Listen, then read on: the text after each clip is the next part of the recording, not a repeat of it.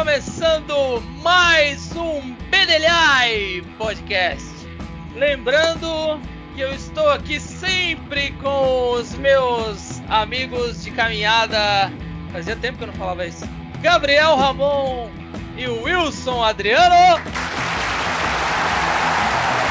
Eu queria lembrar aí vocês que a gente está lá no Instagram, arroba. E agora nós temos uma página no Facebook. Para você que é, tem lá o Facebook, pode digitar lá Bedelhar. Eu tenho certeza que você não vai encontrar nenhuma outra coisa com esse nome. É só a gente mesmo. Não vai existir nada. Nada. Na, na, na, na pesquisa lá, ó, na barrinha de pesquisa, você vai digitar Bedelhar, não vai aparecer nenhuma outra coisa. Pode saber que vai aparecer só a gente. E a gente está no com o Bedelhar no Facebook e também no Instagram, arroba Bedelhar. A gente agradece pelo feedback aí de todo mundo e a gente quer lembrar você que escuta o BDLI Podcast na sua plataforma distribuidora de podcast favorita, que você não deixe de assinar o BDLI Podcast para que você receba uma notificação sempre que lançarmos um novo episódio desta epopeia auditiva. Feito isso, nós vamos começar. A... Hoje nós temos um convidado e na, acho que nas primeiras considerações aqui vocês já vão meio que descobrir, já vão meio que matar com que ele trabalha. Porque eu vou dizer só uma coisa para tentar descrever aqui o convidado. Você pode fazer um favorzinho para mim de chamar o gerente que eu quero falar com ele? Fala galera, aqui é o Gabriel Ramon com vocês mais uma vez. E aí agora eu vou parar aqui um minutinho aqui para o anúncio dos nossos patrocinadores. Aí produção põe um grilo aí depois para nós. o marketing, o marketing nosso, o marketing nosso não está muito legal por enquanto, né? Mas na conversa de hoje aí nós vamos receber umas dicas para mostrar para você, mostrar para você que a veia marqueteira aí do Bedelhai já tá pulsante. Eu vou mandar um slogan aqui, ó. Bedelhai Podcast o podcast que não é o Queiroz, mas sem você perceber já entrou na sua casa.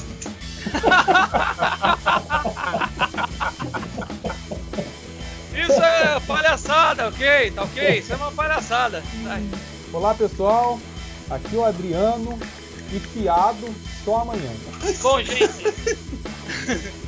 a gente vai, a gente vai começar o nosso episódio, esse episódio do Bedelhar Podcast, a gente vai falar com, com o Paulo. O Paulo, como a gente anunciou lá no Instagram, no Facebook, ele tem já uma experiência aí de mais de 15 anos trabalhando no varejo. É, o cara merece um troféu, um Oscar, que eu não sei como é que ele aguenta. E além disso, o Paulo também é, se formou na área de marketing, enfim, o cara, ele é o responsável pela arte, pela, pela arte que a gente está usando na, nas, nas plataformas distribuidoras de podcast, pela arte que a gente está usando do BDLI no Instagram e no Facebook. Enfim, a galera curtiu bastante. E a gente quer agradecer, Paulo, e, e, e, agradecer também por você ter aceito o convite de estar aqui com a gente. E a gente queria que você se apresentasse, falasse um pouco, um pouquinho aí de você, um resuminho rápido, e aí a gente já vai começar a fazer algumas perguntas, tá? Mas obrigado por ter aceito nossa, o nosso convite. Olá, boa noite, galera. Meu nome é Paulo Oliveira. Estou aí já há algum tempo, aí como o Walter disse, né? É, trabalhando na área do varejo. Na realidade, faz bastante tempo. Eu comecei a trabalhar em supermercado desde os 11 anos de idade. Desde então, já estava sentenciado ali a nunca mais sair do varejo e da área de venda. É, de lá para cá, então, passei supermercado, lanchonete, tudo que é comércio aí que vocês conseguirem imaginar. Eu já trabalhei trabalhando com vendas e gestão de pessoas, marketing, tudo que é ligado à parte de vendas, né? Foi praticamente a vida toda aí. E acho que a gente tem bastante informação aí para trocar e bastante curiosidade para passar. Legal, legal. Muito é, bom. eu eu tenho. Eh, quando a gente estava nos bastidores aí falando que a gente ia chamar você para participar, é, cada um, acho que cada um aqui, eu, Gabriel Wilson, cada um tem um tipo de, de dúvida. É, e, curiosidade para saber de algumas coisas, né? Eu tenho muita curiosidade, é, Paulo. Vou começar te mandando a primeira pergunta aí. Eu queria que você contasse para quem está escutando, que a gente sabe, é, trabalhar com varejo, eu já trabalhei com varejo e não é uma coisa fácil. É, e você já, tipo, desde, o, desde que você trabalhou como repositor em supermercados, como você falou, você já estava sentenciado aí a continuar. Mas se você continuou, é porque também você deve ter, você já trabalhou como locutor, você deve ter aquele lance também de interagir bem com as pessoas, né? Sim, sim. Na, é... no meu, e aí a curiosidade que eu tenho para te perguntar é qual é a maior dificuldade para uma pessoa que está num cargo de gestão, lidando com o dia a dia de uma empresa, para lidar com as pessoas no, no, no, dia a dia? Qual que é a maior dificuldade, na sua opinião? Cara, na realidade eu vou até inverter um pouco a sua pergunta, porque a, a dificuldade do negócio todo é realmente lidar com as pessoas. É, esse é o ponto, é, o ponto imaginei. mais complicado. Então, tipo, por mais que você tenha mercadoria, preço, várias aí vertentes para você cuidar durante o dia, o principal desafio de trabalhar no, no, varejo é lidar com pessoas, tanto o cliente quanto os funcionários, entendeu? Então você tem que ter um meio campo ali muito bem acertado para você lidar com as pessoas, porque você tem os dois pontos para lidar, né? Você tem o cliente que está ali reclamando, mas você tem o funcionário que está chateado, o outro que trouxe o atestado. Então são várias coisas assim, muita coisa, muita coisa mesmo. Então a gente costuma dizer que a gente é aquele equilibrista que está segurando os pratos ali, que tem cinco, seis pratos rodando e ele tem que conseguir dar conta durante o dia daqueles pratos ali, entendeu? É bem, bem complicado. Sim, sim. E aí, até por essa questão de. Até por essa questão de pandemia aí, deve ter ficado mais complicado ainda, né? É, cara, esse ano acho que eh, não só na minha vida aí, mas na vida de todo mundo foi um negócio totalmente atípico, né? E o varejo, o supermercado, é, loja, todo mundo aí teve uma, uma mudança muito drástica, né? Então, algumas, algumas empresas, algumas lojas se adaptaram rápido, né? É, se transformaram em delivery rapidamente ali para atender os clientes de uma forma mais rápida e não, não se perder, né? Então, quem teve uma estratégia mais rápida aí conseguiu se virar bem nessa pandemia, né? Mas foi algo bem complicado. Legal, legal. Paulo, uma, uma coisa que eu, que eu tenho curiosidade também no varejo, eu já, já trabalhei é, em, em fábrica, assim, em centro de distribuição, e a maneira, né, como você controla o estoque é muito, muito diferente, né? Quando eu chegava em alguma loja, num supermercado, eu ficava sempre que curioso, cara, para para saber como que, como que funciona né, um controle, por exemplo, do estoque, né? Porque é um negócio que não para um minuto, assim, né? É, a pessoa retirando, o cara que tira, depois ele põe em outro lugar e tal. Como que é isso para você? O estoque, geralmente, assim, supermercado, o pessoal às vezes tem um comprador que ele fica ali no, no mercado avaliando e durante a semana ele faz o pedido da, daquela mercadoria que estava faltando, né? Estoque, área de venda. É, na loja, a gente trabalha com um sistema de reposição automática, é o que a gente chama de sistema de grade. Então, você tem uma grade daquele item, você pode receber 10 itens daquele. E aí, a partir do momento que você vende 5, o sistema entende que você precisa de reposição de grade e essa informação é passada para a central de distribuição e ela vai gerando aí a carga, e aí essa carga vem por semana para a loja, né? E é esse o Entendi. sistema. Esse sistema, na realidade, é um dos mais atuais aí de, de reposição de grade, né? Que ele é mais fácil de se trabalhar, você não precisa de uma pessoa ali o tempo todo olhando, né? Mas sim, sim. mesmo assim ainda tem ajustes, a gente tem que fazer contagem, várias coisas para não ter erro, né? Garantir que o saldo tá certo. Entendi, legal. Paulão, e como você lidar, cara, com essa questão do cliente tem sempre a razão. Porque a gente sabe, cara, que tem pessoas que às vezes tentam usar isso em benefício próprio e, e fazem pedidos e exigências absurdas. Né? Como que é o dia a dia para vocês nesse aspecto? E até se você tiver alguma história curiosa ou engraçada para contar que você vivenciou, a gente vai gostar de ouvir aqui. Cara, eu recentemente ouvi uma frase que o cara que criou essa frase, o cliente tem sempre a razão, ele não sabe, não trabalha com cliente. Eu achei, achei bem interessante. É, porque, assim, é, as pessoas têm essa, esse negócio da antiga, né? O cliente sempre tem a razão tal, mas as coisas não funcionam bem dessa forma, né? A gente tem é. na área aqui, principalmente no Brasil, a parte de, de leis ela é bem, bem correta nessa área de, da, da forma como as coisas funcionam, né? Então, o PROCON e a legislação aqui ela é bem correta. Então a gente tem aí uma série de leis que o consumidor acaba desconhecendo na realidade. Ele acha que ele tem vários direitos, mas na realidade ele tem bastante dever também, né? É, tem, tem, cara. Tem uma situação até que na época que eu nem era gerente, eu, eu era supervisor na onde eu trabalho. E a moça chegou querendo trocar uma calcinha. E. aí, aí você já sabe onde vai dar essa história, né? Ai, é, meu Deus. Eu lembro, como ficou, ficou algo que eu lembro até hoje, né? Eu tava ali perto ali e ela chamou o falou igual vocês falaram no começo, eu queria falar com o gerente. Aí já começou aquela coisa toda, né? E aí ela chamou o gerente, não era eu na época, era outro rapaz que trabalhava comigo. E ela falou que ela queria trocar uma calcinha e tal, e ele explicou para ela que não tinha como trocar, porque, né, então, não tem como trocar calcinha, é peça íntima e tal. E ela falou, mas por que que não pode trocar? Você tá achando que eu usei essa porcaria aqui? Aí come... começou a levantar a voz e tal, né? E aí Ai, o, o, o, rapaz já começou a ficar meio assim, sem saber o que fazer, porque ela começou a ficar muito alterada, né? Aí ele, não, não é por isso e tal. Aí ela pegou e esfregou a calcinha na cara dele. E falou, então cheira aqui pra ver se eu usei essa porcaria aqui. Caramba, Você que foi que até o segurança. Você que foi fazer essa troca da calcinha, se estiver escutando o podcast, que pouca vergonha, hein, minha filha? Meu Deus. Paulo, a gente sabe, a gente sabe que tem os dois lados. É, o que eu queria perguntar para você, tem os dois lados da moeda.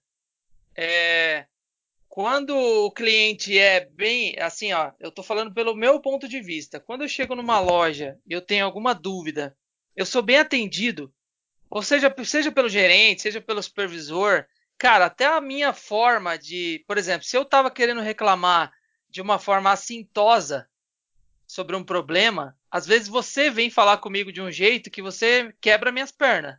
Entende o que eu quero dizer? Sim, sim, sim. Isso então, muda bastante. É, e isso que eu quero perguntar para você. Na sua opinião, isso também influencia bastante, né? Por exemplo, a forma como você vai vai chegar para reclamar e, e, a pessoa responsável pela loja vem te tratar, porque assim, ó, às vezes a pessoa tá com um monte de problema naquele dia, é, o cara teve que levar o filho na escola, aí a mulher ficou enchendo o saco dele a noite inteira porque ela tinha que trocar a calcinha, entendeu? Então, assim, o jeito, o jeito que você. Aí, às vezes, o cara tá pé da vida na, na loja porque ele queria comprar um chocolate e tal ou não sei o que tal, e o preço não tava lá na gôndola, que tem um monte de cara que, que fala isso, ó, oh, tá sem preço. Aquele negócio do tá sem preço é de graça, você já ouviu isso, né? Com certeza, né? Nossa, ridículo. então, então, o que eu quero te dizer é, a, a impressão que fica para mim é a forma também como você vai conduzir a situação é muito importante, né? Ah, sim. É, na realidade, eu acho que isso é um dos princípios aí do atendimento, né? A, a, abordagem, né? A forma como você lida com a pessoa, como você entona a voz, isso tudo faz muita diferença, né? É o que você falou, às vezes a pessoa passou por vários problemas no dia e ela chega num lugar que ela achou que ela ia ficar mais descansada, mais relaxada e acaba tendo mais problema ainda, né? Então a, a forma de abordagem, o atendimento, isso muda totalmente a situação, sim, com certeza. Aí às vezes o cara tá puto, aí ele fala, aí, aí ele chega para reclamar para você daquele jeito pé da vida. Aí você acalma ele, aí ele fala assim: "Não, rapaz, aqui minha mulher passou a noite inteira me enchendo o saco para trocar uma merda numa calcinha numa loja lá e eu tô tô bravo". Aí o cara até se abre com você, né, cara? Já viu isso?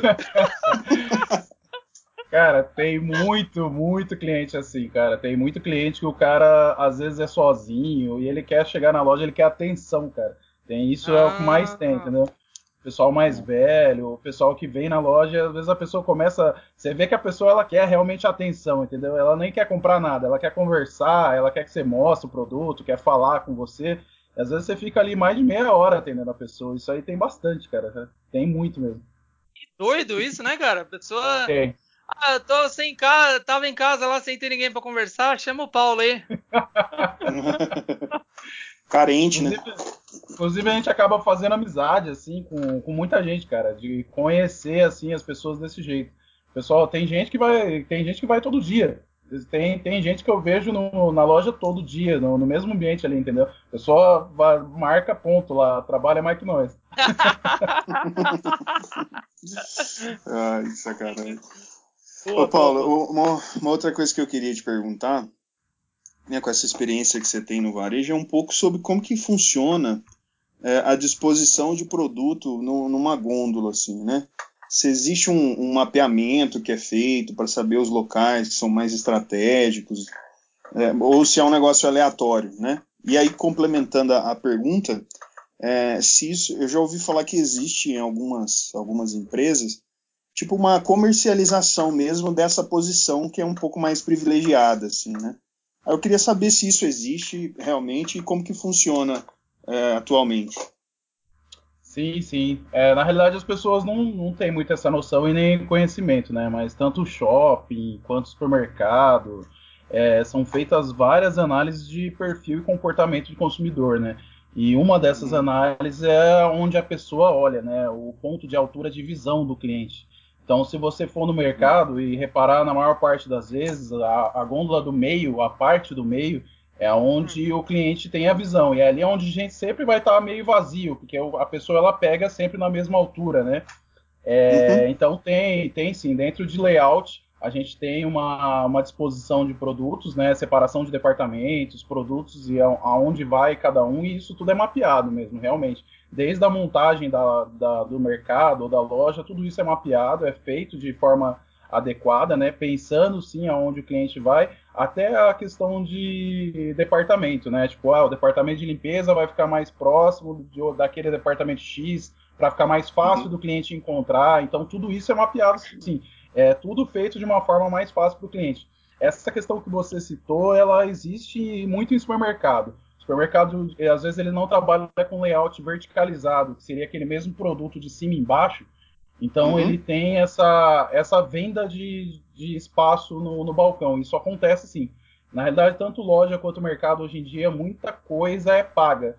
É, o espaço que você tem ali, a, aonde vai ser colocada uma propaganda é pago. Então, isso é uhum. o ponto de venda. O ponto de venda ele gera muito lucro para as empresas, né? Então, hum. às vezes você olha ali, tem sete, oito frentes do mesmo produto, você fala, nossa, mas só tem esse produto? O cara pagou uhum. aquele espaço, entendeu? Então, hum. existe, principalmente o supermercado faz muito isso. Eles vendem, vendem o espaço para o fornecedor ficar com uma área mais chamativa ali, né? Tem uma curiosidade, Legal. uma curiosidade em shopping. Se você uhum. reparar no, no chão do shopping, sempre naqueles shoppings mais caros, o chão ele uhum. tem a aparência de ser liso, escorregadio, que é para a pessoa verdade. andar devagar e olhar para as vitrines, né? Isso tudo é Caraca. é parte de estratégia, né? Caramba! legal, meu. Hoje em dia Caramba. as empresas Hoje em dia as empresas têm climatização de loja em relação a, a odor. É, as lojas elas espirram durante o dia o cheiro ali, loja de chocolate, o cara espirra um negócio de chocolate ali para você ficar com mais vontade quando você entra, né? E trabalham também nessas lojas de shopping geralmente se trabalha também muito a música ambiente, né? É, uhum. Tanto som quanto cheiro, porque quando você entra você tem uma experiência diferenciada dentro da loja, né? Isso tudo a Sim. gente não, perce não percebe dessa forma, né? Percebe caindo uhum. nesse esquema todo, né? Mas é, tudo isso existe, né? Tanto em loja de shopping quanto supermercado, tudo é bem pensado. Né? Nossa, legal, cara, muito legal. O cara entra na loja, começa aquela musiquinha, o cara, ah, eu vou fazer um carnê das Casas Bahia de 48 vezes e boa. Ah, é, é. Aquele bait, né? Ô Paulo, uma outra curiosidade que eu tenho é a respeito das vendas online, né, do e-commerce. Porque eu, olhando do ponto de vista de consumidor, eu até prefiro. Muitas vezes um, um produto que está na loja, ele é mais caro do que no site, por exemplo, e eu imagino que tenha a ver com o aluguel da loja, do espaço que você tem, o custo com os funcionários. Então, me parece que quando a empresa vende esse produto online, ele, ela realmente consegue fazer um preço mais barato. E ao mesmo tempo pela comodidade, né? Então, eu, como consumidor, gosto disso, do e-commerce. Mas olhando do seu ponto de vista do varejo, como você vê essa realidade hoje das vendas online? Cara, esse é o, grande desafio aí, né, do, dos últimos anos aí para todas as empresas que trabalham no comércio. E o caminho encontrado para essa, essa questão tem sido o O2O, né, que a gente chama, né, que é a junção do comércio eletrônico com o comércio físico. É, então, esse, esse é o trabalho que grandes empresas aí de varejo têm feito. Você vê Magazine Luiza, Casas Bahia, o cliente ele compra essa mercadoria e ele retira na loja, ou ele vai na loja para comprar uma mercadoria online e também receber na casa dele. O que as empresas têm feito para conseguir mesclar isso é justamente fazer com que a pessoa ela compre online, mas também compre na loja, entendeu? Então, na, no meu ponto de vista, não vai existir um final do comércio físico ou vão deixar de comprar fisicamente porque o e-commerce está crescendo. Eles estão realmente encontrando um, um ponto de acesso onde você consegue juntar a, o varejo físico e o e-commerce. Então, as grandes empresas de varejo já estão se adequando muito bem a isso no Brasil aqui. E isso é bem bacana, assim, cara. Tem, tem sido um trabalho bem diferenciado que as empresas têm feito nesse sentido. E eu vejo, assim, que esse é o futuro, né? O pessoal vai conseguir encaixar é, o varejo físico com o varejo online e o pessoal, tanto os clientes, eles já estão se acostumando com isso, né? A pessoa, ela tá no meio do caminho, ela compra uma mercadoria e aí, tipo, chega ali, ela já pega essa mercadoria e já leva. Isso é, é o que já tem acontecido atualmente, entendeu? Às vezes a pessoa não quer a fila só, ela quer escolher pelo celular, chegar na loja e só pegar a sacola e sair. E essas empresas já têm feito isso já, cara. Se você der uma acompanhada, você vai ver que tem lojas que já estão fazendo esse processo. O cara tá lá no trânsito, escolhendo a mercadoria, ele chega na loja, pega a sacola e sai. Isso é bem bacana. Muito legal mesmo. Ô Paulo, a pergunta que eu tenho para você, a próxima é outra coisa, mas dentro disso aí que você falou, só para tirar uma dúvida. E aí, quando acontece aquele ponto assim, ó, o cara fez uma encomenda, que eu já vi, tá? Por isso que eu tô te perguntando. Cara fez uma encomenda, aí chegou aquela encomenda e o produto tá com algum, com algum problema, quebrado, danificado, alguma coisa. Aí vai ter que ser feito um novo pedido. Aí esse cara que acabou de pegar o produto já fica felizão, né? Na hora que ele vê o produto danificado. e aí, como é que é o processo? Essa questão é, é uma questão mais complicada? Geralmente acontece ou, ou, é difícil acontecer? Enfim. Não, acontece, acontece. Tanto físico quanto online tem muita questão de troca, né? É, tá, tudo também tem uma legislação vigente aqui no Brasil, né? É, o prazo de troca aí do comércio eletrônico ele é diferente né, do comércio físico. É, o prazo de troca para você comprar compras online aqui, pela legislação, ele é de sete dias, né?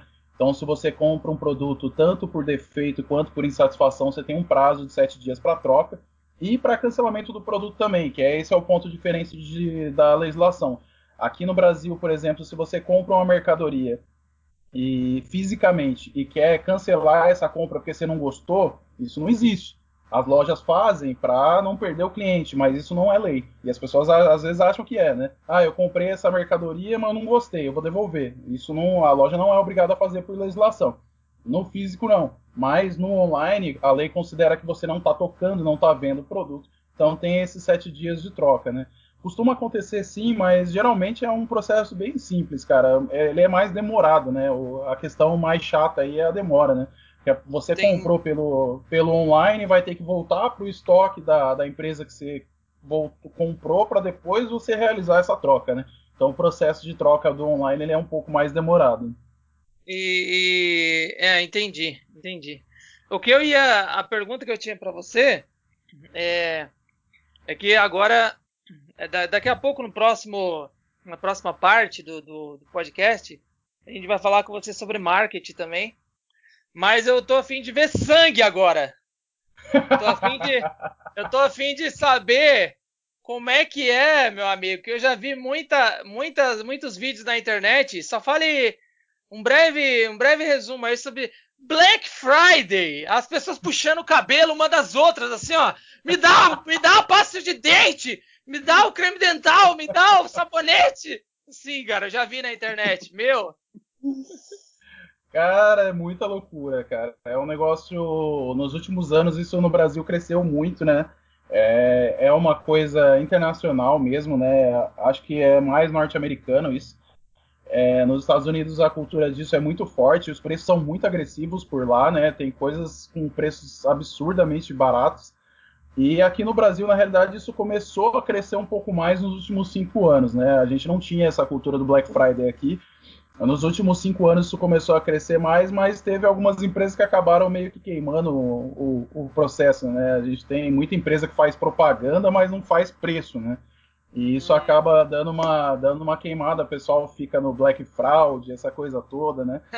É, mas ah, hoje, hoje tem muita empresa que faz preço assim muito bom no, no país, assim, a gente tem muita, muita promoção no Black Friday, tá chegando mais um aí, né? E é uma loucura, assim, cara. É um negócio de doido, assim. A gente tem lojas aí abrindo meia-noite, virando 24 horas. E é do jeito que você vê na, na internet e na, nos vídeos mesmo, cara. É coisa de doido. Aquele pessoal tudo maluco, parece uma boiada entrando, estourando tudo.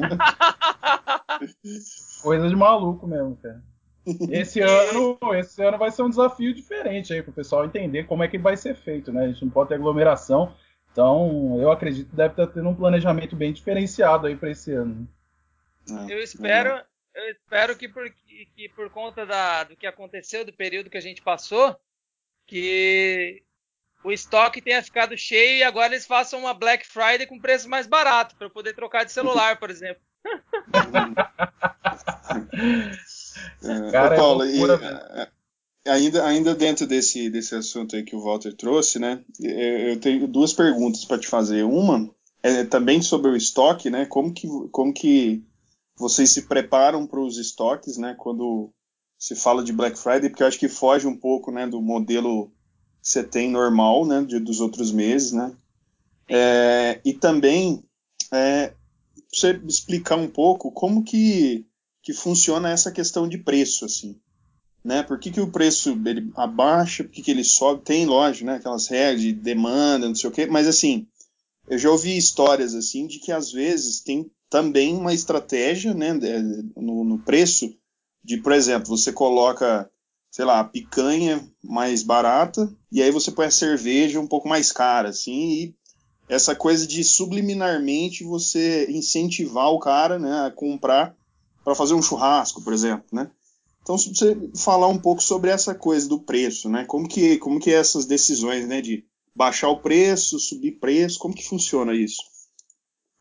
Cara, supermercado faz muito isso aí que você falou, cara. É o tempo todo, na realidade. Tanto que você vê que eles já deixaram a maior parte deles, né?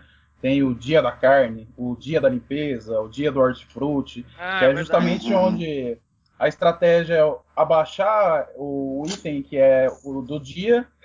Essa maçã. Eles vão abaixar o item que é a oferta do dia.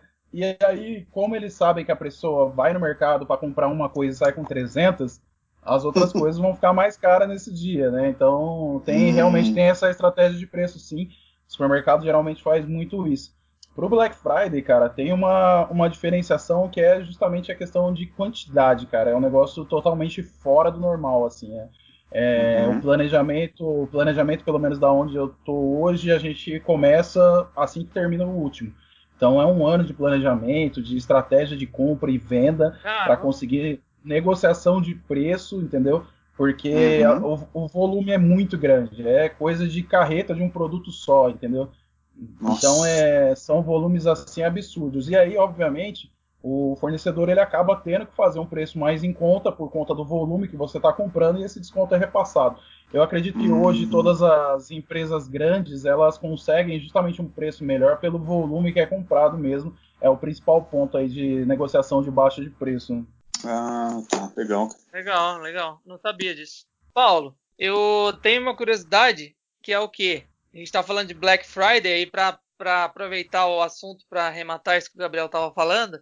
É, cara, como a quantidade é grande, aí deve ser uma loucura. A galera comprando dentro da loja e, o, e a recepção de mercadorias recebendo, né? Isso deve acontecer, né? Claro. E... É, tem uma estratégia aí, até algumas, alguns locais fazem a reposição na madrugada, às vezes. Entendi. Tá, o que eu queria te perguntar é, cara, eu já fui em loja depois do Black Friday, é, na empresa que você trabalha, em outras empresas, E assim, parecia, cara, sabe, um. Acabou de acontecer uma guerra. Como é que é? Como é que é você com o quadro de funcionários que você tem para arrumar pro dia seguinte a loja, quando acabou a Black Friday, arrumar tudo aquela zona, cara? Cara, realmente é um negócio maluco, assim, é bem fora do padrão, é, são, são dias totalmente diferentes, né? Porque aqui a gente geralmente faz mais de um dia de Black Friday, nos Estados Unidos eles fazem um dia só, aqui, aqui no Brasil é tudo diferente, né? Os caras fazem Verdade. dois, três dias. É próximo, daqui a pouco vai ter uma semana de Black Friday. E eles esqueceram até que Friday significa sexta e meteram a semana inteira. Já. É verdade, verdade. Segunda de, de Black Friday foi Black Monday, Black tudo. Uhum. Mas os locais, assim, infelizmente, cara, a educação é, é um nível muito ruim por aqui, né? Então a gente tem uns, uma bagunça generalizada, assim. O pessoal pega, joga, joga no chão, pisa, estoura, abre embalagem, é muita maluquice mesmo, assim, porque a quantidade de gente é muito absurda, né? Tipo, se você tem um dia normal que você passa aí, é, vamos dizer, 600, 700 clientes dia no PDV, no dia de Black Friday a gente chega a passar 3.500 no, no, no caixa, Nossa. entendeu? Então é um negócio, não dá nem para contabilizar de, de forma correta Só quanto aquele... é a mais do que o normal, né? Só aquele operador de caixa babando assim, velho. Nossa, meu Deus. Ô, ô Paulo, eu, eu falo isso, você falou desse lance da educação, é engraçado falar isso, porque eu vou dar um testemunho aqui que eu fazia quando eu era pequeno, isso não entrou no episódio de História da Infância, mas quando eu ia com a minha mãe num lugar e ela não podia comprar o que eu queria, eu pegava o produto da gôndola assim, amassava e falava assim, ó, se não é meu, não é de mais ninguém. Entendeu? Putz, denúncia. Eu fazia isso, cara, eu fazia isso. Nossa. Então aí é que entra a educação do brasileiro que você falou aí. Nossa. Você já, tá no, você já tava nesse índice de mal educado aí. Já.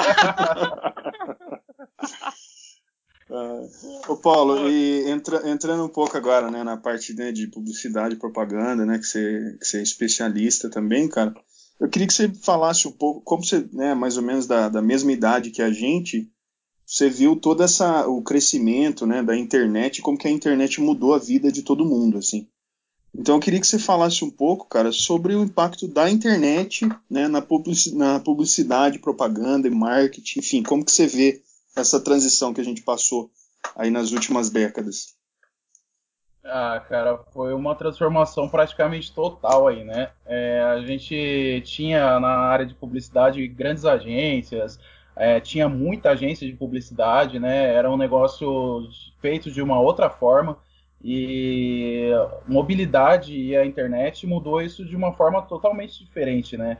Agências físicas, né, da forma da forma que era antes ainda existem, mas hoje a maior parte do acesso ele é digital, né? E a publicidade hum. ela teve que se reinventar também, né? Porque o cliente ele ia até a agência e falava o que ele queria, tinha aquele, aquela troca de ideias. Hoje está tudo de forma digital e a, a, forma de atingir as pessoas é por rede social, né? Então, hum. tudo isso teve que ser reinventado, né? As redes sociais mudaram drasticamente a forma de fazer publicidade, né? E quem saiu na frente disso aí atingiu rápido, né? O YouTube, Google, né? toda a forma como o Google trabalha mesmo, né? É um negócio de maluco, né? A gente não faz ideia, às vezes, da forma como o Google trabalha, o jeito que a, que a gente mexe nas coisas e acaba entrando na propaganda sem saber, né? É, tem o Google Ads, Ads, né, que ele faz o, aquela perseguição que você acha que está sendo perseguido, você está pesquisando um pneu, aí daqui a pouco você esquece o pneu, daqui a pouco aparece pneu, pneu, pneu, em todo lugar que você entra tem pneu. Isso, é verdade. É verdade, é muito isso, cara, muito isso. É, o, o, Google, o Google tem essa, essa perseguição, né, que é o Google AdSense, né, que ele trabalha com, com a, a navegação sua, né, então tem várias formas de publicidade no, na internet que perseguem você aí, a gente nem sabe, né, a gente vai, vai caindo. Verdade, legal. Paulo, esse tema da publicidade é algo que tem me encantado muito recentemente, principalmente por isso que o Gabs falou e, e você adicionou aí falando das redes sociais, né? Porque eu me formei em administração mas atualmente, cara, o, o meu foco tem sido em redes de publicidade, né? Redes sociais, por exemplo. Então a gente está com o podcast agora, tem o nosso Instagram, a nossa página no Facebook e tudo mais. E aí eu comecei a me questionar, falei, poxa, talvez seria legal eu fazer uma especialização em publicidade e propaganda, ou talvez teria sido melhor se eu tivesse me formado em publicidade e propaganda e não administração. Então eu comecei a ter esses questionamentos próprios assim. É, eu queria, cara, se você puder falar um pouco para a gente sobre como é de fato o curso de publicidade e propaganda para quem tem vontade de entrar nesse mercado e como é a publicidade e propaganda comparando o que você estudou e o dia a dia prático. Sim, sim. Cara, é, assim, eu fiz publicidade sem, sem saber como era realmente, né? Eu tava precisando fazer uma faculdade para conseguir subir de cargo na onde eu trabalho e acabei escolhendo a, a faculdade de publicidade e propaganda e achei um negócio assim, putz, é, sabe aonde vou, a, a, enfim me achei era um, um, negócio muito da hora, cara. Na realidade, acho que foi os melhores quatro anos aí de estudo que eu tive, foi no período da faculdade, Legal. foi muito da hora. A gente teve experiências muito legais, a gente foi até para outros estados para apresentar trabalho que a gente tinha feito de, de, da faculdade mesmo. E assim, foi muito legal mesmo, principalmente pelos professores, né? Os professores que me deram aula era o pessoal que trabalhava na ativa na área de publicidade, fazia direção, vídeo. Então, assim, é muito rápido, cara. Infelizmente é muito rápido. Né? Eu acho que fazer uma pós aí é, é algo que está nos planos para frente. Mas é, esses quatro anos passam muito rápido porque quando você está fazendo alguma coisa que você gosta, realmente o tempo vai de outra maneira, né? E eu aconselho, assim, a fazer quem, quem tem vontade, cara. Eu acho muito da hora que mudou bastante minha forma de ver as coisas, né? A publicidade ela te abre vários campos, né? Você tem várias formas de trabalhar, né? Não, não tem uma, uma área específica que você pode fazer várias coisas. Tem área de design, tem área de propaganda, tem comunicação, tem muita coisa diferente. Então, assim, você pode escolher o campo aí que você, que você quer que tenha mais, mais a ver com você, né? E assim, aconselho assim, acho que é muito da hora, cara. E para quem tem curiosidade, para quem quer saber mais, aconselho pesquisar assim, porque é muito legal e mudou a minha forma totalmente de ver as coisas. Assim, principalmente a parte que eu acabei gostando mais é essa que eu tô agora, só agora praticando mais, que é a parte de edição, né, que eu passei para vocês. É, eu tô, uhum. tô, na realidade, agora eu tô fazendo tudo por conta mais. É, a parte de edição, lá na faculdade eu peguei pouca coisa, mas também edição de vídeo e imagem é uma das coisas que eu me apaixonei mais aí. E tô tentando aos poucos aí aprender cada vez mais dessa área. Que legal, cara, muito bom. Legal. Inclusive, Paulo, a gente, a gente tem planos de trazer o de trazer o seu irmão para falar com a gente sobre rádio e televisão lá, que ele também fez a faculdade, né? Cara, é, é, muito ligado as duas coisas, assim, é, a faculdade dele é bem, bem parecida com, com o que eu fiz de publicidade, é, e a área que ele também gostou bastante é essa parte de edição, né, ele, meu irmão manja bastante já dessa parte de edição de vídeo, que é uma área que eu acho muito da hora, e, e é isso, também tem, tem umas coisas muito legais, rádio TV também é muito bacana. Eu, Paulo, eu, Tô recebendo mensagens aqui do Instagram de pessoas perguntando se, se depois você pode passar o e-mail para elas mandarem currículo. Se você está pegando currículo, quando que vai começar a contratar de novo? Você... Ah, sim, vamos deixar o contato aí depois. É. E acho que acho que deve estar tá precisando, né, de gente, né? É, agora, agora tá dando uma segurada, mas daqui a pouco vai chegar a final do ano, o pessoal vai liberar de novo. Eu queria, Paulo, que você só, só desse uma passada rápida, só falando sobre esses trabalhos que você falou que você faz em casa. Por exemplo, você faz em particular. Qual que é o, o perfil dessas pessoas? Assim, é o cara, é o tiozinho da lanchonete que está começando agora e ele quer botar uma botar um anúncio em algum lugar no, na internet, como o Wilson estava falando de e-commerce. Sim, sim. Eu, eu na realidade, eu, eu comecei a, a mexer com edição assim que eu saí da faculdade, porque eu gostei bastante, né? A gente fez até vídeo de comercial e tudo, e fez um trailer de filme, tem vários ah, projetos legal. que a gente fez né, naquele período. E foi uma parte que eu gostei muito, só que por conta do dia a dia no, no trabalho principal, eu acabei deixando de lado, né? E voltou, cara, esse ano, né? Por conta da pandemia, eu vi que tinha bastante gente precisando disso, né? Verdade. E falei, hum. pô, acho que agora é hora de eu pegar de novo nisso aí. E uma conhecida nossa aqui, por, aqui na cidade estava fazendo lanche para entrega. E uhum. eu me ofereci para ajudar, cara, sem, sem custo nem nada. Eu me ofereci para fazer as artes para ela porque eu vi que ela estava precisando. E comecei a pegar Não. gosto de novo, né? É, ela curtiu pra caramba né, as artes e comecei a mandar para ela. Daqui a pouco apareceu mais um, e apareceu mais um. Legal, e legal. Aí, e aí eu tô, tô, tô fazendo de novo, cara. Tô, tô pegando de novo para fazer artes aí. Tô, o que eu tenho pegado mais nessa linha aí é alimentício mesmo. Tô, eu peguei pessoal de pizza, hambúrguer, parte de alimento. Tô, tô achando bem da hora trabalhar com alimento, com edição de imagem de alimentos. Achei bem legal. E também tô, tô pegando outras coisas aí, né? O, o Matheus até me, me pediu uh, um, uma força aí para fazer divulgação de show e tal. E aí a gente vai pegando um daqui, um dali, e eu tô, tô gostando, cara. Tô curtindo pra caramba mexer com a edição de novo. Legal, Marcos. Legal. Ô Paulo, e você sabe, né? A gente começou o nosso podcast recentemente, né? E aí eu queria que você falasse um pouco dos métodos assim, né, de, de publicidade e propaganda que seria legal para esse para podcast, né? E aí só aproveitando aqui tem uma informação aqui muito legal, uma conquista nossa, né? É que o nosso podcast, né, o BDLA Podcast, ele já é o podcast mais ouvido daqui de casa. Já. Segundo... Comemora, Brasil! Comemora, é, Brasil! Wilson, bota aquelas palmas, Wilson. Na edição você bota aquelas palmas.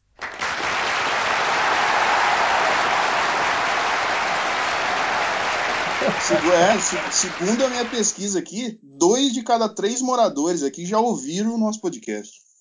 Maravilha. É o Gabriel Ibope. É, é, é, Cara, é um nicho ainda não muito conhecido por mim, assim, a, questão do podcast. Eu já tinha visto algumas coisas antes e tinha ouvido alguns programas, mas não, não é uma área que eu manjo muito. Mas é o, o tipo de público que vai ser atingido com certeza por redes sociais. É, acredito que os canais que vocês escolheram estão muito bons para divulgação, que é o Instagram e o Facebook, que é o, atualmente aí onde o pessoal divulga mais e é onde tem uma conexão, uma velocidade de informação muito rápida nessas plataformas, né? Eu acho que são as redes sociais principais para estar tá divulgando, né? Eu acho que o YouTube, o Facebook e o Instagram são os pontos principais onde vocês vão conseguir mais gente aí estar tá atingindo uma, de forma mais rápida, né? Eu acho que está bem legal o formato do programa, a forma como vocês estão fazendo. E se puder continuar ajudando aí na, na divulgação, também vou ajudar. Pode contar comigo aí. Obrigado. valeu. Obrigado mesmo. Cara, eu, eu queria, ô Paulo, que se você pudesse, você pensar em alguma coisa aqui agora, é, fizesse comparações, assim, do seu ponto de vista, cara, entre o que você estudou, quando você estudou publicidade e propaganda, e o que você vive hoje. Porque isso é uma coisa que foi muito diferente para mim, do, quando eu for, me formei em administração e daquilo que eu conseguia praticar no meu dia a dia estando dentro de uma empresa. É, muito do que eu aprendi na teoria, no dia a dia prático, era muito diferente. E principalmente você, cara, que está num mercado onde as coisas mudam tanto e tão rápido, eu imagino que, que deve ser mais difícil ainda você estar tá sempre atualizado do que está acontecendo. Ah, é, muda praticamente muita coisa, cara. Até porque a, como a publicidade ela é muito expansiva, né? Ele pega muita coisa, então você não, não tem como usar praticamente tudo que você pegou ali, né? O que eu, pelo menos na, eu fiz o curso já faz um tempo, é, era muito mais voltado para o marketing né, em específico, né? Então, para você tra saber trabalhar mercadoria, venda, e isso me ajudou bastante na onde eu já estava, né? E me ajuda até hoje, né? Então, a, a, faculdade de publicidade, pelo menos quando eu fiz, hoje já deve ser bem diferente, mas ela era muito voltada para a parte do marketing. Tanto que essa parte de edição, que é a parte que eu gostei mais de fazer, foi muito pouco. É, o que colocar em prática ali, o que, que passou nesse ponto foi mais fácil, porque trabalhando com venda, trabalhando em área de venda, junto com o pessoal ali, essa parte de marketing me ajudou bastante, assim, tudo que eu aprendi ali na, na parte de vendas e marketing público, como você alcançar o cliente, psicologia das cores, psicologia de vendas, tem muita coisa, né? Então, tudo isso o que você aprende na, na prática me ajudou bastante.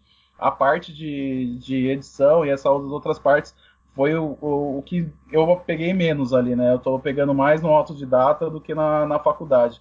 Mas realmente, assim, a parte de marketing ajudou bastante, cara. E acabou casando bastante com o que eu estou fazendo hoje ainda, né? Legal, muito legal. Bom, muito bom.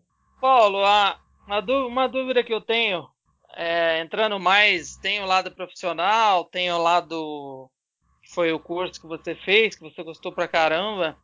Mas um, uma pergunta que eu tenho é, é como é que é para você ter que conciliar a vida de pai, marido em casa e trabalhar tanto tempo, né, lidando com todas essas questões, todos esses problemas que tem todo dia no trabalho. Como é que é essa questão aí? Como é que é você quando chega em casa? Tipo, é, você é uma pessoa que consegue separar as coisas? Tipo, você é... Até porque a gente não pode ser o Capitão Nascimento, né? Se o Capitão Nascimento não separou as coisas, ficou sem a mulher, né? Então, enfim. Mas eu queria que você falasse um pouco dessa dificuldade aí, que eu sei que o Davi tem já. O Davi tá com dois anos, né? Tá, tá com dois anos. Uhum. Cara, é, é bem difícil assim lidar, trabalhar com varejo e ele exige muito da gente, né? Comércio não tem dia, não tem hora, né? Então você não tem final de semana, você não tem feriado, essas coisas tudo eu já me acostumei desde os 15 anos, né? Todo mundo, o pessoal tem esse costume, ah, bom final de semana, para mim é a mesma coisa. Sábado, sim, domingo, sim. Ah, imagina. É igual, né? E às vezes realmente você tem que dar uma, uma pausa assim, porque é um negócio que acaba acaba pegando bastante, né? Você fica e depois que criaram o WhatsApp, acho que nossa vida virou de cabeça para baixo mesmo, porque você fica 24 hum. horas, mesmo que você esteja de folga, às vezes, se você não tá na loja, o pessoal manda mensagem e às vezes você vai, vai ajudando, né? Porque é muita coisa realmente. E tem que saber conciliar, cara. É bem, é bem difícil mesmo, porque exige bastante tempo, demanda bastante tempo trabalhar em comércio. Não é um negócio simples mesmo. Mas uh, a gente vai tocando, cara, vai conciliando, né? Um dia de folga, o dia que chega em casa você tenta se desligar um pouco, né? Para não acabar ficando fissurado só com o trabalho, né? Porque é bastante trabalho e em relação a tempo é, é bem difícil, tem que saber conciliar realmente. Aí o dia que você tá de folga, os caras chamam você pra conversar aqui, né? Foda. Pra falar sobre o quê? Sobre trabalho! Não, mas é isso mesmo, cara. Eu praticamente dediquei a vida inteira à parte de, de vendas. Acho que é bem bacana compartilhar um pouco disso nunca tinha participado de nenhum programa, nenhuma entrevista a respeito do, meu, do, que eu faço e o que eu já fiz durante esse período todo. E estou achando bem legal aí a forma como vocês abordaram e as perguntas que vocês estão fazendo dentro do tema. Achei bem legal as perguntas do Gabriel sobre estoque e tal, coisas que o pessoal geralmente não pergunta, né? Acho bem legal. Legal. Ô Paulo, uma, uma outra, falando ainda né, de, de publicidade e propaganda, é, hoje a gente, a gente nota um movimento assim na, nas empresas que é muito assim de, de divulgar certas preocupações assim com o meio ambiente, é, de usar material reciclável, enfim. É, dá para ver muitas empresas né, usando essa, essa questão. Aí eu queria que você falasse um pouco sobre isso e também é, nós estamos vivendo um momento de muito cancelamento, de boicote e tal, em que às vezes a empresa ela se envolve em alguma questão e aí automaticamente as pessoas detonam ela por alguma razão e tal. Aí eu queria é. que você falasse também disso, é, o que, que as empresas podem fazer né, a seu favor assim para diminuir essas, esses, esses problemas. É, na realidade o país ele está passando por um momento de polarizações muito grandes, né? Tanto na questão política quanto na diversidade sexual. Tudo isso tá muito forte no país, né? Então, uma coisinha que você faz aqui, você perde muito dinheiro, né? Então, uhum. eu é, acho que recentemente teve o, o, caso da Natura, né? Que fez a propaganda do Dia dos Pais lá com a Tami e tal. E o, aí tem um pessoal que fala, ah, da lacração e que não sei o que e tal. E teve um pessoal que achou que a Natura tinha ficado com prejuízo por conta disso, e na realidade foi o contrário, né? As ações dela dispararam na bolsa de valores. Então, uhum. assim, tem muita estratégia das empresas em cima disso sim, cara. São nichos é. de mercado, né? É, tem nicho de diversificação, tem nicho de, de mercado para sustentabilidade. Hoje as empresas elas têm que ser bem vistas, não é mais só o produto, né? Não é só você ter um preço e um produto. As coisas já passaram desse nível, né? Essa parte já é obrigação da empresa, né? Hoje, uhum. hoje as coisas mudaram num sentido totalmente diferente. Então você tem que ter ali uma empresa sustentável, uma empresa que está ajudando o meio ambiente, porque tem essa o pessoal, as pessoas que se preocupam com isso e também tem essa parte de diversificação, né? Acho que Burger King, McDonald's, empresas grandes têm trabalhado muito nessa linha da, da diversificação, né? Da, dessa questão. E isso atrai também um grande público, né? Então, de certa forma, falando bem ou falando mal, a empresa está sendo vista, ela está sendo lembrada, mas também tem que tomar bastante cuidado, né, cara?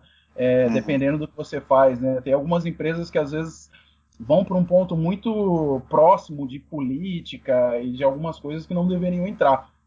Então tem uma loja Sim. grande de departamentos aí que o dono da loja ele está sempre muito vinculado com política, né? E isso uhum. para a imagem da empresa ela é bem complicado, né? É, é o tio, é o tio. essa, essa empresa ela tá para entrar na bolsa de valores e eles vão fazer um IPO, né, que é quando a empresa anuncia, né, que ela vai, vai abrir capital para que seja investido.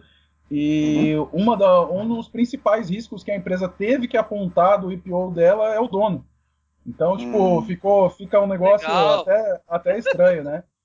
É uma curiosidade sim, sim. recente essa. essa a, eles, eles vão abrir o IPO, vão colocar a bolsa na empresa de valores, eles têm que colocar para a CVM e para a bolsa de valores quais são os riscos da empresa. Um dos principais riscos dessa empresa foi colocado que é o dono. É, é o dono. É o dono fazer cagada, é o dono fazer merda. É. é. Então, assim, é, é um. Você tem que ter uma linha muito tênue da, até onde a empresa pode ir, né? Porque, uhum. principalmente vinculação com política, eu acho que é, é, é algo muito, muito delicado, né? Então, Sim. grandes empresas mesmo, dificilmente você vê se vinculando à política. Uhum.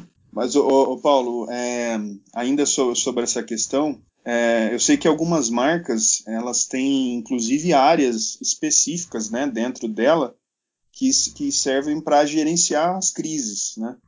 Então sim, tem uma sim. galera que fica de olho mesmo, né, para ver o que está rolando na, na, na, internet, nas redes sociais, para realmente ela tentar conter é, caso comece né, a espalhar e tal. Isso acontece também no varejo, na, na, nas empresas que você trabalhou até hoje? Funciona mais ou menos da mesma forma é, das, das marcas?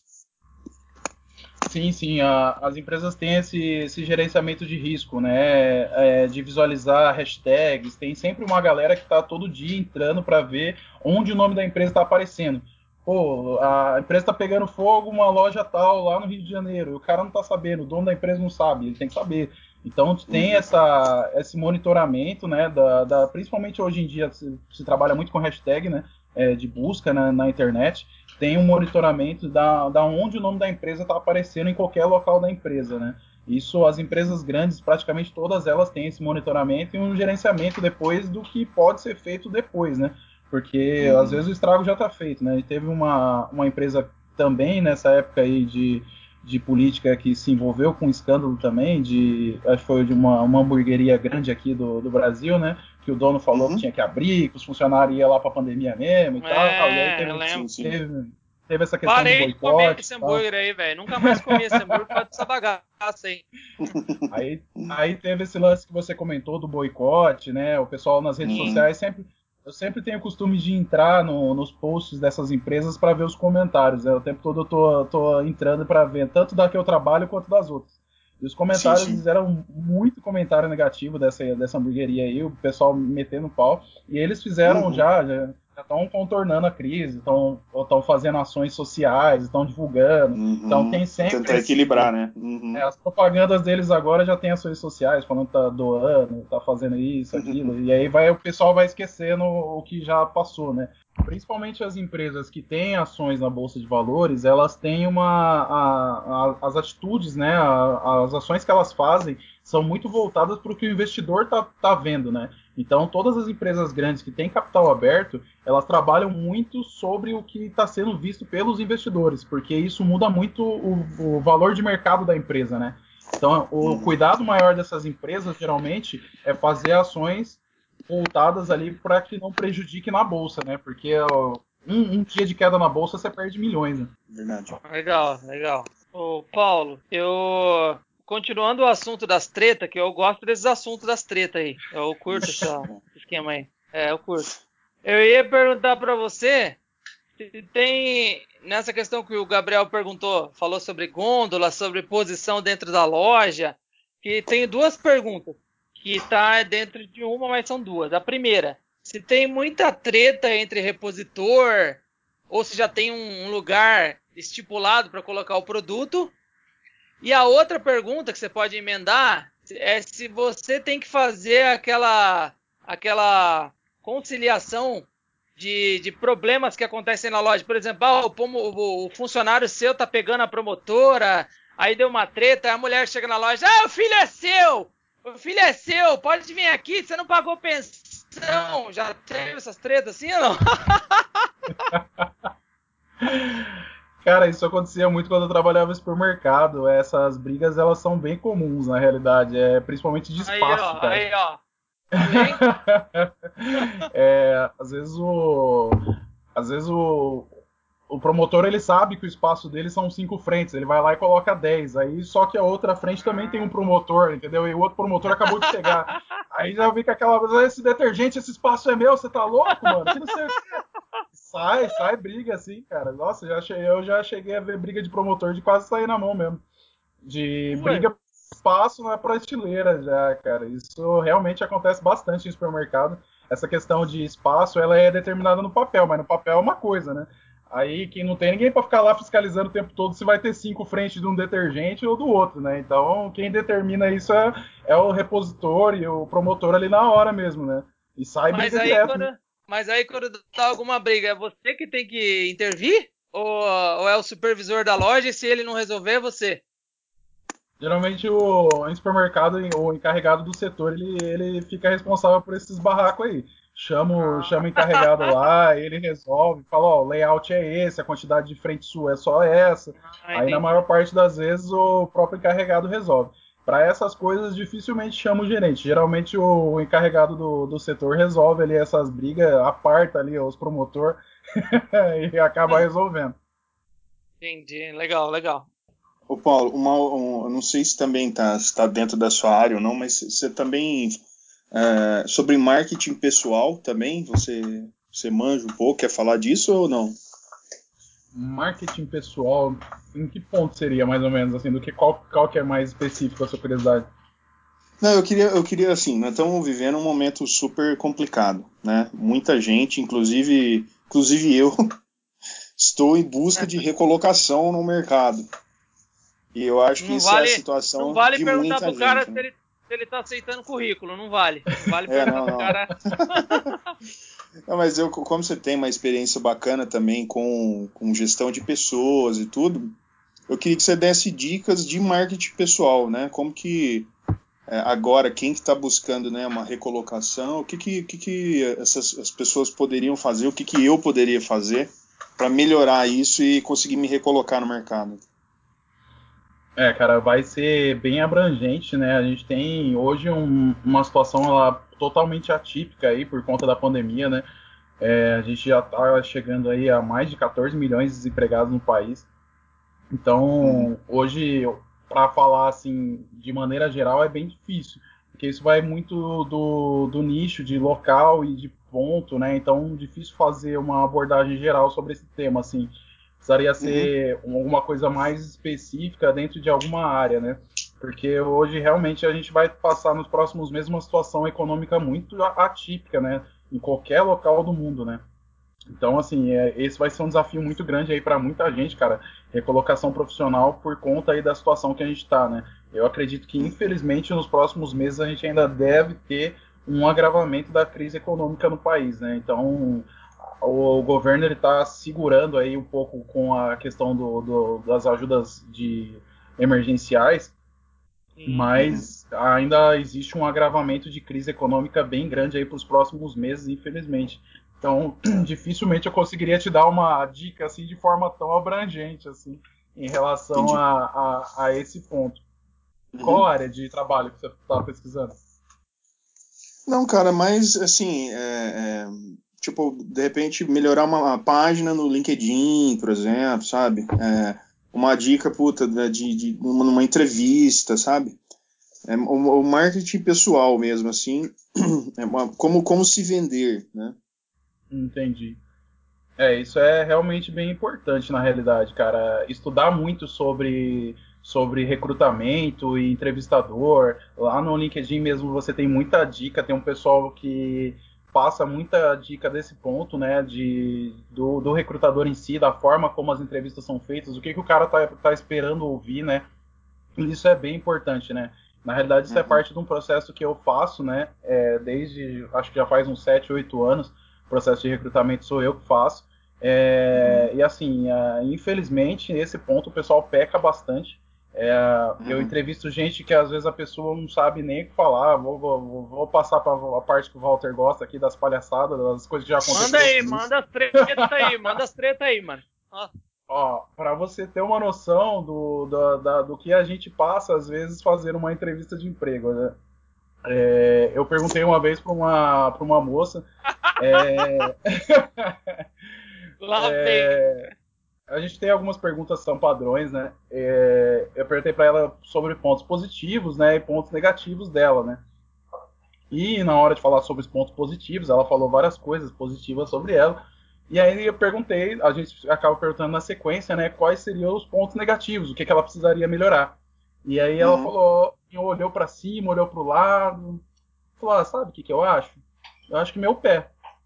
Meu pé é um ponto negativo em mim, porque eu acho ele muito feio. Nossa, meu namorado fala que meu pé é muito feio. Ele é um ponto muito negativo em mim. Ninguém tem fetiche no meu pé. Não, Ninguém tem fetiche não. no meu pé, então ele é um ponto negativo. Puta, cara, é, situações de entrevista de emprego, cara, assim, nossa, acho que dava um, dava um programa inteiro aqui de cada coisa que eu já ouvi, mas essa Paulo, foi uma das mais absurdas. Mano. Ô, Paulo, Paulo, mas você que faz entrevista, você que faz entrevista, quando, a, quando o entrevistador pergunta, pede para você falar os seus pontos negativos, ele está querendo ver a sua sinceridade, né? Eu, eu presumo que seja isso. E, e, e, aí, o que que para você, você que é um entrevistador, como entrevistador, o que que você considera uma resposta boa da pessoa, vai? É legal para todo mundo que está ouvindo saber também. Todo mundo copiar e dar um mesmo. é, nesse ponto o que a gente espera realmente é a sinceridade, alguma coisa que a pessoa ela mostre que ela tem realmente para melhorar. Mas aí você tem uma linha tênue, né? Você não pode chegar ali se queimando, né? Mas tem dois pontos que me irrita muito quando a pessoa responde, que é a resposta padrão que todo mundo quer dar, que é a ansiedade. Perfeccionista? É, é eu chego muito cedo no trabalho. Eu chego cedo no trabalho e todo mundo briga comigo por isso. Né? Porque as pessoas acabam pesquisando sobre isso e aí todo mundo chega lá e fala: Ah, eu sou muito ansioso, sou muito perfeccionista. Isso acaba irritando porque todo mundo responde igual, entendeu? Então, Padrão. Então, realmente, tem que tentar ser mais sincero possível, porque nessa, nessa pergunta o recrutador ele quer um pouco da sua sinceridade para ver o que você realmente está propondo, né, para a empresa, né? E não uma resposta padrão. Né? É, é. E não uma respostinha padrão ali para você sair, se sair bem, porque você não vai sair bem. Né? Outra coisa que irrita muito, cara, é nessa hum. pergunta a, a, pessoa falar que não tem nada. Pô, tu é perfeito então, né, ah, né, filha da mãe? Sim. Não, prazer, prazer Deus, né? Mas o, o Paulo, você falou, eu lembrei de uma coisa rapidinho, cara. Eu já tive nessa posição também de, de fazer seleção e tal de pessoas. E eu me lembro uma vez, cara, que eu peguei um currículo e aí tava assim, idiomas, tava assim, português fluente. Falei, caraca, velho. O cara, o cara é ah, chinês, né? Ah. O cara, o cara é chinês. Se o cara é chinês e fala português fluente, né? Foi olhar o nome dele, cara. João Silva. Ele é de Portugal, pô. João pode ser de Portugal. Você já podia começar a entrevista falando, cara, eu tô surpreso com o teu currículo aqui, cara. Tu fala português fluente, João. Me fala como é que é isso, cara. Não, não, a hora que eu vi o português fluente, falei, caramba, velho, o cara nasceu em Hong Kong, né? Aí é um diferencial, né? Mas não. Paulo. Ô, Paulo, eu acho que nesse aspecto que você falou, quando a pessoa fala um defeito, por exemplo, é legal ela falar um defeito para você que está ouvindo, é, falar um defeito. Por exemplo, o cara pergunta: ah, qual é um ponto que você acha negativo? Ah, eu tenho dificuldade para falar em público, né? E na sequência você já falar alguma coisa que você está fazendo para melhorar. Por exemplo, a pessoa fala: ah, eu tenho dificuldade para falar em público, mas eu já estou fazendo um curso pela internet que me ensina como me comportar em público. E é isso, né? Sim, aí nesse momento você começou a demonstrar proatividade já, né? E é uma das coisas que a gente espera também numa entrevista, né? Uma pessoa proativa. Isso é uma das coisas mais difíceis de encontrar, né? Principalmente no comércio, no varejo, a gente tem um, um nível mais difícil assim das pessoas, né? E proatividade é uma das coisas que a gente mais considera. Né? Então, a pessoa que ela mostra que ela tem um problema, mas que ela já está solucionando, ela é, dá sugestão de soluções de problema durante uma entrevista, é uma das coisas que brilha o olho do recrutador, né? A pessoa proativa é uma das pessoas que são mais procuradas no mercado de trabalho. Né? Mas você já deve ter tido experiência de ter entrevistado alguém que no, e depois que você contratou essa pessoa foi embora, né? Deu certo, deu super certo. Deve ter tido também, né? Ah, sim, cara. Hoje eu tô, eu tô há 15 anos, né, trabalhando na mesma empresa e já passei por cinco lojas diferentes. Então já formei aí mais de seis equipes diferentes, inaugurei mais de quatro lojas. Essa parte de, de recrutamento já fiz muito assim, né? E várias pessoas desde eu tenho casos aí de pessoa que eu contratei lá desde o início que hoje já já é, virou supervisor, já virou gerente, né? Então foi passando legal. por todos legal. os cargos, né? E essas histórias são muito legais de você acompanhar, né? De você pegou uma pessoa ali desde o começo e foi trabalhando junto com ela até que ela chegou a, a cargos superiores, né? Isso é muito bacana. Fica parecendo, esse processo de entrevista aí fica parecendo um ídolos, né, cara? Você tá sentado lá, que chega a galera pra cantar, chega aquele cara canta mal pra caralho. e aí um cara que vai se dar bem, que vai se destacar na entrevista ali, geralmente você já consegue ver, né? Acho que tem alguns casos que tem cara que sabe enrolar bem o recrutador, mas tem gente que se destaca já na entrevista. Esse caso para você, você acha que é o pior? O cara que enrola, parece que é uma coisa, quando ele começa a trabalhar é outra? É bem ruim isso, cara. Isso, infelizmente, você tem que ir pegando o feeling disso aí, porque tem muita gente que, que fala bem. O cara, ele se sai bem falando, né? E ali ele se vende bem pra caramba, mas na hora que entra, passa, tipo, duas, três semanas, você vê que você fez cagado. E tem que ter, tem que ter um feeling para você conseguir controlar isso, porque tem bastante gente assim. Às vezes o cara fala bem pra caramba, ele na hora ali que tá conversando é um puta de um cara, mas aí, tipo, chega atrasado, falta, não tá nem aí pro negócio. E tem coisa assim que é coisa de três, quatro semanas. Depois que o cara entrou, já começa a mostrar a face já. É, eu acho que algum ponto, Paulo, que deve ser um pouco difícil de conciliar, e é óbvio, né? Quando você vai assinar um contrato de trabalho, ninguém bota uma arma na sua cabeça e fala para você, ó, você vai ter que assinar, senão você morre e o salário é esse aí. Mas depois que o cara começa a trabalhar, aí às vezes o cara começa a reclamar do salário, Entra todas essas coisas que você se referiu, né? É, hoje, infelizmente, a gente tem bastante, cara, é, essa questão da, da pessoa reclamar que ela não quer mais trabalhar. Só que é um mal do brasileiro esse negócio, ah, se eu não, não quero mais, vai ter que me mandar embora. Pô, ninguém foi lá na tua uhum. casa te buscar, se você não quer mais, pede conta, caramba. É um negócio meio simples, né? Mas infelizmente as pessoas têm muito essa questão, não, aí eu vou perder tudo. Você não vai perder nada, você vai perder uma multa rescisória, o resto vai ser seu, vai estar tá lá o FGTS, vai estar tá lá as outras coisas. E a pessoa fica muito nessa, né?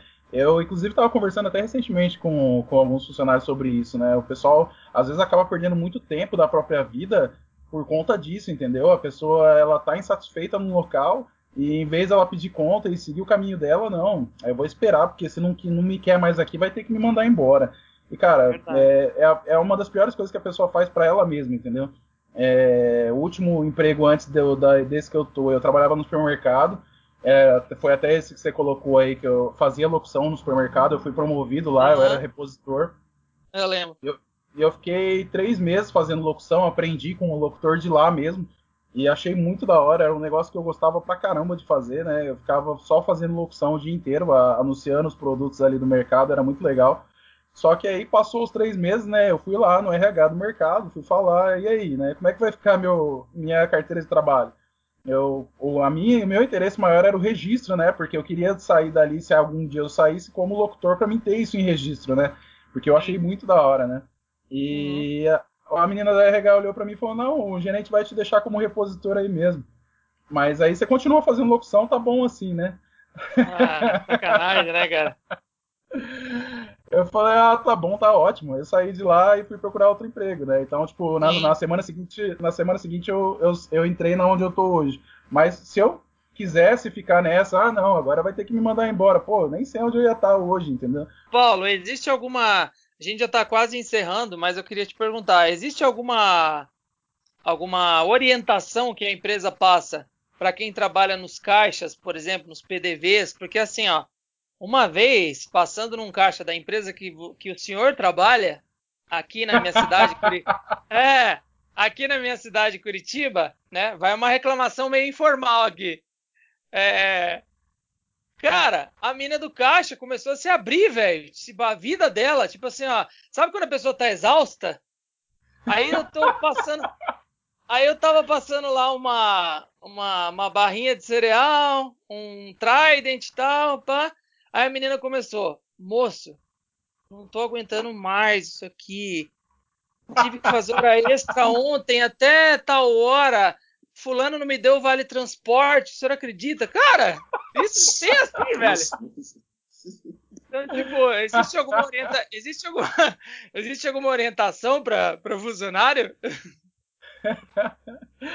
Pô, cara, tadinha da menina, cara na realidade tem o treinamento, né? Eles passam por, por, treinamento quando entra e tal. Acho que você pegou ela num dia mal mesmo, coitado. Exatamente. Mas acho que entra na, naquele critério que a gente conversou antes, né? Que acontece até com o cliente, dele tá meio carente no dia, precisar de conversar. Ela encontrou em você um ombro amigo ali no dia, queria conversar Cara, eu acho. Paulo, eu acho muito esquisito, Paulo. Quando você entra numa loja e acontece isso, ou quando você entra numa loja e você vê duas pessoas discutindo por causa de problemas do trabalho, cara. Por causa de problemas na loja. Eu, né, Wilson? O Wilson tá fazendo um sinal de positivo aí, porque, cara, isso é muito. Isso incomoda, é estranho, cara. Uma vez eu cheguei no, no McDonald's, eu vou falar aqui, McDonald's, filha da mãe. Cheguei no McDonald's, não, sério. Cheguei no McDonald's, eu e um amigo meu, para comprar um, aquela casquinha de sorvete lá, aquela casquinha do McDonald's famosa. E aí, o cara que estava atendendo no balcão, ele estava com uma roupa diferente da funcionária. Ele parecia ser um supervisor, por exemplo. Ele olhou para supervisor, para a funcionária que estava no PDV e falou assim, na nossa frente, na minha frente, e na frente do outro cara que estava comigo. É, ai, teve muita gente ontem no movimento, foi muito grande. Aí a falou, não, foi meio tranquilo. Ele falou, ah, espero que não venha ninguém hoje aqui, que eu tô de saco cheio. Cara, na nossa frente, velho. Entendeu o que eu quero dizer pra você? É esquisito, né? Cara, na realidade o, o, comércio ele passa muito por isso, né? Infelizmente, é questão de pessoas, né? É, ficou, fica como última escolha. A pessoa não conseguiu emprego numa fábrica, ela não conseguiu emprego num, num lugar maior, ela vai trabalhar no comércio. É. E aí a gente acaba tendo uma, uma mão de obra muito escassa, né? Um pessoal desinteressado, um pessoal que acaba dando, prestando esse atendimento ruim, né? Infelizmente acontece em muitas empresas aí. Sim, sim. Dá vontade até de falar, amigão, você quer a casquinha que eu ia comprar aqui? Se quiser, você pode pegar ela e enfiar no. Pi, pronto. oh. Eu não vou voltar mais oh, nessa porcaria que você falou que não quer que venha ninguém aqui, caramba. Exato, é esquisito, né, cara?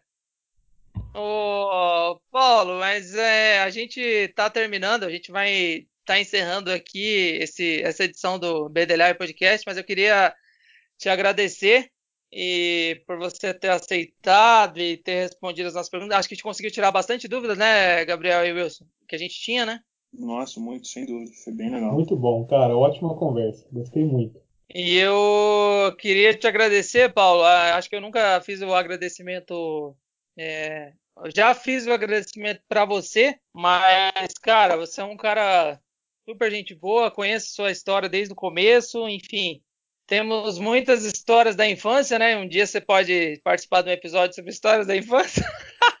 Esse cara tem muitas histórias engraçadas e te agradecer aí pelo, pela, por você mesmo estando trabalhando dessa forma, você no dia que aconteceu aquele esquema de não ter mais a minha mãe aqui, você deu uma super ajuda para mim e para o meu irmão. E, e quando a gente não podia estar lá na casa dela, você ia lá visitar. Então, tipo, queria te agradecer por tudo isso e pela pessoa que você é. Pô, cara, vai fazer eu chorar aqui, velho. Mas é verdade, a gente tem que agradecer, né, cara? A gente tem que ser sincero. A gente tem que agradecer. Ah, agradeço aí pela, pela oportunidade de participar. Você, você sabe que você é praticamente meu irmão. É, infelizmente a gente está longe aí, mas espero que a gente mais rápido possível consiga se ver novamente. É, achei muito bacana o projeto de vocês e agradeço a oportunidade de ter participado, compartilhado um pouco aqui da, das histórias aí da, da calcinha Legal. e tudo. Opa, opa. Ô Paulo, e se você quiser falar dos seus contatos, cara, das suas redes, fica à vontade, pode divulgar o que você quiser.